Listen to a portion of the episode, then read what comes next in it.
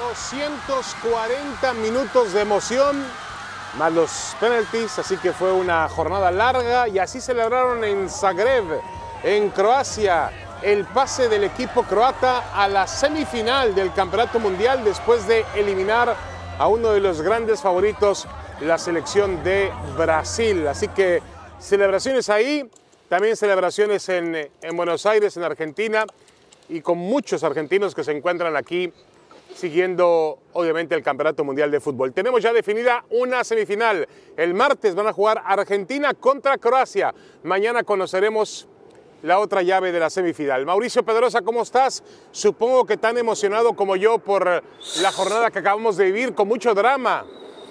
Probablemente, probablemente sí, probablemente a ese nivel, señor David Faitelson. Un gran saludo, un gran abrazo. Eh, es apenas la tercera ocasión en las Copas del Mundo que en un mismo día tenemos definición por penales. No voy a, no voy a tirar demasiados datos, creo que es una jornada demasiado emocional, como hace mucho tiempo no nos tocaba en un mundial.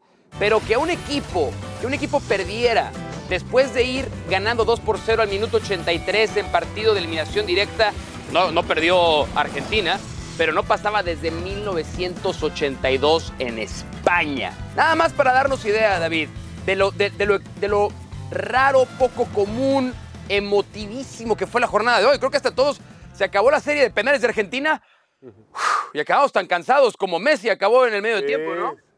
No, de acuerdo, de acuerdo. Al final Messi termina por ahí en un intercambio con Luis Van Gaal, en un duelo muy particular entre el gran entrenador neerlandés y el gran futbolista argentino. Pero bueno, se calentaron los ánimos, pero es verdad, hemos visto dos grandes partidos de fútbol. Pero vamos a arrancar, si te parece bien, Mauricio, con lo que fue la nota del día. Brasil eliminado del Campeonato Mundial en la Sí, ronda de sí, los sí, cuartos de final. Es decir, Brasil va a alargar su ayuno sin títulos, Mauricio, a por lo menos son 20 años, 24 años. Lo va a alargar Brasil.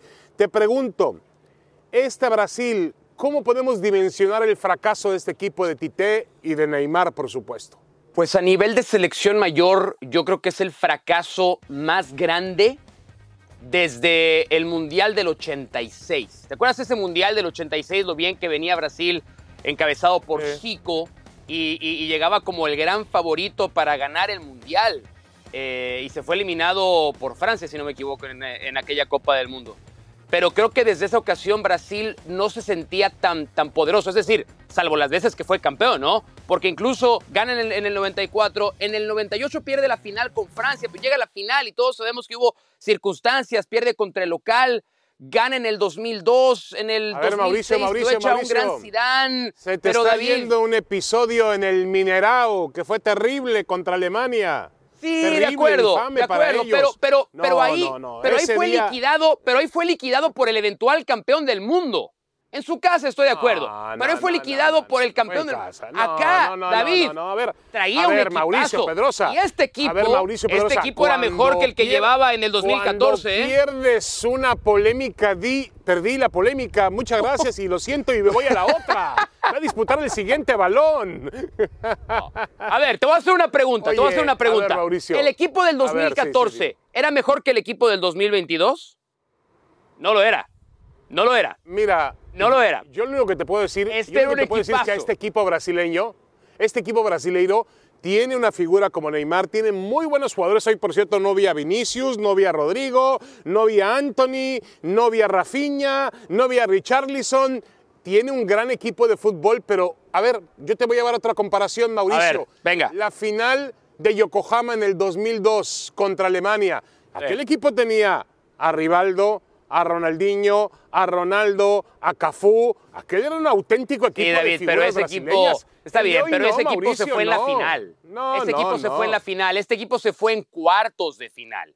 Este equipo no llegó ni a la última semana. Aquel por lo menos perdió jugando la final. Y hay un par, No, no, hay no, un no, par de no, no errores la de- perdió, ¿eh? No la perdió. ¿Cómo la perdió? En el 2002 la ganó. No, no, no, no, no, yo estoy La hablando. No, no, no, yo estoy, yo, yo estoy hablando de la, de la semifinal del 2014 cuando la pierde. A lo que estoy hablando es, este Ah, equipo correcto, no llegó, este equipo no llegó ni a la semifinal. Es decir, el del 2012 era un equipazo, ¿de acuerdo? Pero se equivoca eh, Oliver Kahn, regala el gol con el que abre la final aquella vez.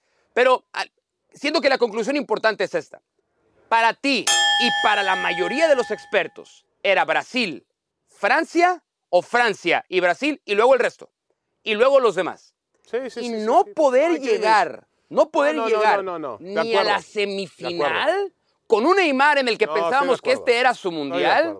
Es durísimo, ¿no? No, y para, y para, para Brasil los mundiales comienzan en las semifinales. De acuerdo. Eso es una realidad. Ahora- Quedar eliminados en cuartos de final es un atropello a su historia, es un atropello a su calidad, a su nivel. Ha sido, me parece a mí, uno de los grandes fracasos del mundial. La gente va a decir, No, bueno, más grande, más Alemania, yo creo que es más grande este, ¿eh? Creo que No, es más sí, sí, grande. este. totalmente. Es, es el más grande porque este era un candidato a ganar el Mundial. Ahora, hay un tema con Neymar que hoy comenzamos a cuestionar también. Yo, a ver, Neymar hace un golazo, tira dos paredes, saca al arquero y define por arriba. Fantástico.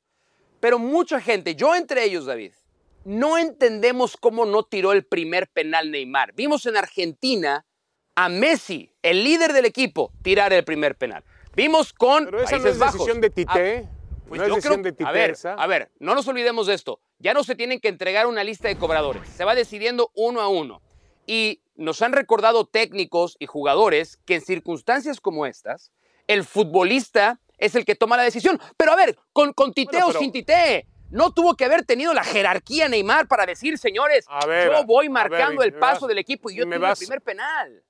No, y, y lo que pasó un poco más tarde en el estadio Lusail con eh, Van Dijk, que él cobra el primer penalti de la selección neerlandesa y lo falla, correcto, pero era tu capitán, era tu, tu hombre, tu hombre líder. Por ahí me decían, ya lo platicaremos más adelante, que a lo mejor es poner como primer tirador a un delantero eh, y no a un defensa central, no a un zaguero. Pero bueno, volvamos al tema de, de Neymar.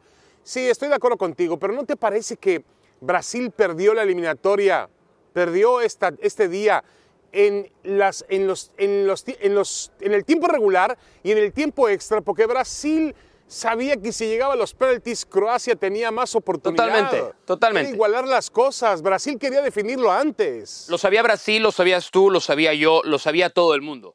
Pero hay un tema, y ya vamos a hablar de ello, porque tiene que ver con el equipo rival. Pero a mí me da la impresión que también eh, Tite, que ya había anunciado que se iba a ir después del Mundial, yo sí creo que comete un par de errores fundamentales que terminan con eh, permitirle a Croacia que le empate el partido y eventualmente llevarlo hasta los penales. Sacar a Vinicius tan temprano, en el minuto 60.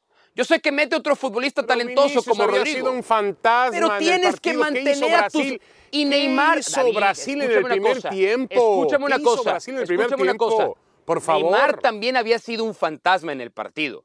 Hasta que se inventó un golazo. Neymar no lo puede Entonces, sacar. tampoco podía sacar a Vinicius. Richarlison. No podía sacar a, a Richarlison del partido cosa, más ¿eh? allá de que físicamente no Anthony, estuviera al 100%. Anthony, Anthony empezó a, aportar un poco más en la Sí, segunda pero, parte. pero por yo ese lado señalo a derecho, ¿eh? Rodrigo, señalo, señalo a Rodrigo. No, está Ro- bien. Rodrigo entró por No, Vinicius y no aportó nada. Y no lo estoy diciendo porque falló un penal, no lo estoy diciendo por eso. Pero estoy diciendo porque si sacas a Vinicius es para meter a alguien que te pero- revolucione el partido. Yo creo que no vamos lo a lo hizo. mismo, vamos a lo mismo tú y yo, Mauricio. Vamos a, a hablar de que estos son, los brasileños tienen grandes futbolistas, pero también tienen que terminar de curtirse como grandes jugadores. Hasta ahora nos han venido que Vinicius es un gran futbolista, que Rodrigo es un gran futbolista potencialmente hablando. Entiendo que son jóvenes, pero tienen que dar el, el paso que les distinga en la historia del fútbol brasileño. Y para terminar con Neymar, hoy empató a Pelé con 77 goles en la selección brasileña. Pero qué lejos, Mauricio. No, no, no, no hay- pero no hay ni en la historia comparación. del fútbol brasileño de Pelé y en la historia del fútbol mundial también. Eh, no, no, no hay, no hay comparación. Eh, ¿Te parece que hablemos de Croacia ahora? Yo, yo sí creo que Sí, hay señor. circunstancias en las que a veces decimos, ¿no? Tal equipo no lo ganó, lo perdió el otro. Y mucha gente piensa, Croacia no ganó el partido, lo perdió Brasil. Yo no creo que es el caso, David. Estamos hablando del subcampeón del mundo. Y estamos hablando de un equipo que tiene futbolistas curtidos en otro nivel y que además tenía un plan y lo ejecutó a la perfección. Estamos infravalorando a la selección de Croacia, que es otra vez Sí, semifinalista en de la Copa del Mundo. De acuerdo contigo. Y hoy el trabajo de un jugador como Luka Modric ha sido excepcional. Y yo creo que mientras Brasil dependía de, sus, de su fútbol, de su juego bonito, dependía de sus grandes figuras individuales, Croacia dependía de un equipo, del espíritu de un equipo. El trabajo que hacen en medio campo tanto Modric como Brozovic como Kovacic es impecable. Impresionante. El portero es fantástico. El portero sacó y pelotas tanto en el tiempo regular como en los tiempos extras y en los penalties volvió a ser figura. Yo creo que Croacia realmente hizo un partido muy inteligente y hay que darle crédito a los croatas y estoy de acuerdo contigo, ¿eh? Sí, hay un, hay un, hay un mérito con Croacia, hay un mérito con Croacia del que creo que no hemos hablado demasiado y es, y vimos todos el partido, con la pelota en los pies tienen muchísima calidad. Hubo momentos en que le pasearon la pelota a Brasil, pero no hay, David, otra selección que te exija desde lo físico como lo hace Croacia. Y no digo lo físico, juego sucio, pero te compite, te choca, te hace correr, te persigue, no te da espacios. Hoy era, hoy, era, hoy era impresionante ver a Luka Modric a los 37 años ir a pegársele a Casemiro para que no tuviera la salida clara y después regresar con Lucas Paquetá 120 minutos. Están hechos de otra materia y es físicamente bien difícil competir contra ellos. Pero el mito de que Brasil iba a tener mucho más la pelota, iba a tener mucho más la pelota en cuanto a la posición. 50-50. En la primera parte estuvo muy pareja, ¿eh? Croacia tampoco se Acabó el partido 50-50. Está listo Hernán Pereira que viene recién desempacado del partido del estadio Lusail, donde Argentina también de forma dramática ha logrado su pase a las semifinales después de la serie de penaltis. Le empataron en la parte final del partido. Una jugada por ahí un poquito extraña que Mauricio Pedrosa, por cierto, en un Twitter nos adelantaba que esa jugada se había ensayado, que el propio jugador la había hecho ya hace dos años en la Bundesliga, pero ya platicaremos de eso. ¿Cómo está Hernán Pereira? Hernán, ¿cómo estás? Me imagino que una jornada muy nerviosa, muy sufrida.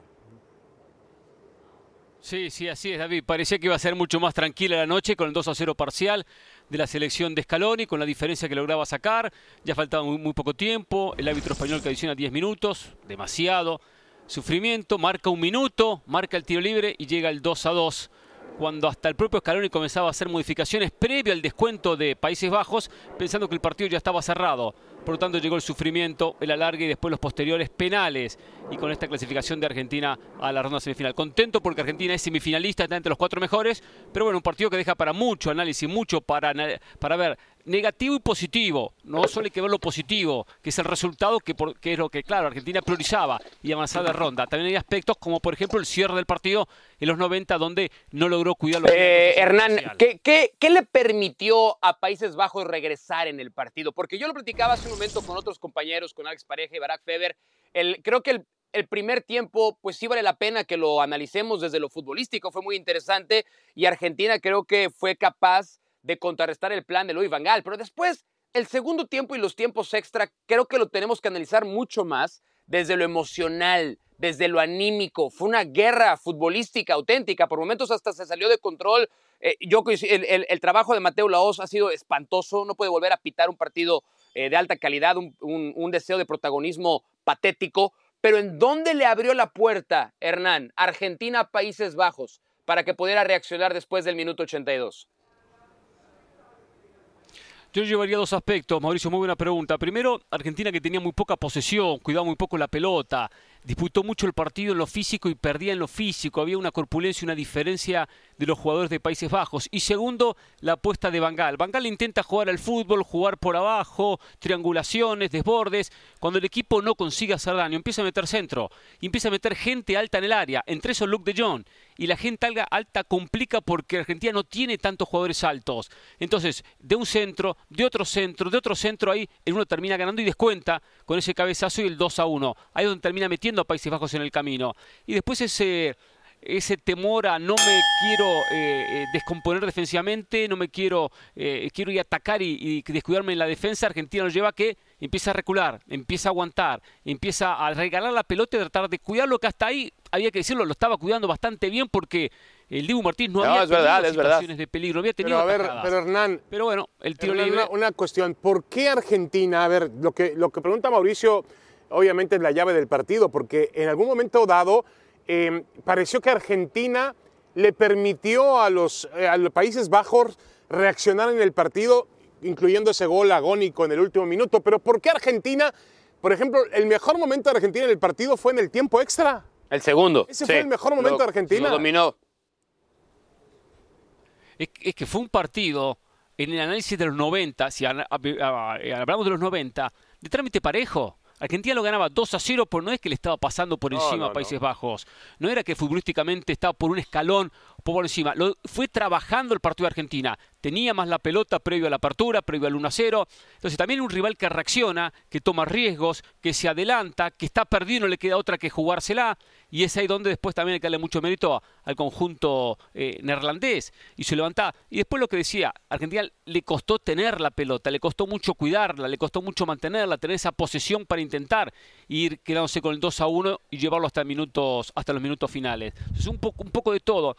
También cuestiono la, las modificaciones apresuradas de Scaloni en algunos aspectos porque cambió gran parte del equipo y jugadores que algunos venían bien, perfecto, lo hizo con la intención de poder ir cuidando a algunos jugadores que estaban molestados, como el caso de Acuña, Tagliafico no aportó demasiado, pero quería, pensando en la próxima instancia, empezar a, cuidar especialmente a los amonestados. Claro. Eh, a ver, pero también el otro lado de la moneda, y no quiero ser el aguafiestas ni mucho menos, creo que tiene muchísimo mérito la clasificación de Argentina, porque además sí creo que termina avanzando a semifinales el equipo que lo buscó más el equipo que trató de proponer más, que fue más agresivo, y el segundo tiempo extra creo que es la prueba clara de ello. Es cierto, si Scaloni creo que se equivoca o por lo menos descompensa al equipo demasiado. Se nota más, obviamente, en el tiempo extra la descompensación del equipo. Pero cuando Montiel juega por derecha en el segundo tiempo extra, eh, le termina comiendo el juego a Países Bajos. Te voy a poner el otro lado de la moneda, Hernán, el abogado del diablo, porque contra Australia Dibu Martínez saca una pelota increíble para evitar el empate. Y hoy otra vez Dibu Martínez en los penales es el que termina sacando el pecho por Argentina. Pensando en ganar el Mundial, este modelo es insostenible. Argentina tiene que jugar mejor para pasar por encima de Croacia y Argentina va a tener que jugar mejor para pasar por encima del que eventualmente se tenga que enfrentar en una final. Yo no sé cuánto mejor pueda jugar Argentina. Bueno, a ver, a ver, Mauricio, pero va de, a ver, pero va de menos a más, va de menos a más Argentina. Yo hoy vi el mejor partido de Argentina en la Copa del Mundo. Claro, tenía otro tipo de rival, Hernán. Tenía un mejor rival que los anteriores. Claro ha ido mejorando Argentina. Siempre, primero hay que conseguir resultados, hay que ser sólido defensivamente, algo que Argentina ha conseguido. Ser bastante sólido defensivamente más allá de este cierre de partido que no fue el correcto. La línea de tres de Argentina me gusta, jugar con línea de tres más libertad para los hombres por, por fuera. En el balance 120 Argentina tuvo pasajes. Pasajes. La pelota. Contra un rival muy, muy complicado, tácticamente superior. Bueno, es, pero es una exigencia de un partido de cuarto de final del Mundial. No, está bien, por eso no estoy diciendo. A ver, por eso dije. No dije que no tuviera mérito. Mauricio, dije que el modelo para pensar en ganar el porque Argentina viene a ganar el mundial. David Fighter se lo puso una vez también. Argentina no viene a llegar a cuartos. El modelo no va a cambiar, Argentina ¿eh? viene a ganar tiene que cambiar el modelo? No, no, no, este modelo no, es sostenible para ganar el mundial. Pero Mauricio, pero Mauricio y también lo sabrá Hernán, cuando a Argentina le falta fútbol, aparece otro tipo de cuestión de personalidad, de garra, de enjundia y, saca adelante el resultado. Y a Croacia también. Yo creo que nada más esa característica de los argentinos. ¿eh? Sí, no lo sé. Croacia, Mauricio, es otra historia. Siempre parece que la Argentina nunca alcanza. Siempre hay que ver que el próximo. Siempre hay una deuda futbolística. Está bien, perfecto. Ahora hay que empezar en semifinal. Primero tiene que festejar esta clasificación. No es fácil llegar hasta entre los cuatro mejores del mundo, ¿eh? No cosa que se consigue todos los días. Hace 36 Abrazo, años que Argentina no es campeón del mundo. Felicidades. Ya no hablamos del. Ya no hablamos con. Ya no hablamos con Hernán del lío entre Bangal y Messi que está para. Bueno, mañana lo platicamos. Mañana lo platicamos, que es una un buen duelo. Firmado. Es presentado por Target.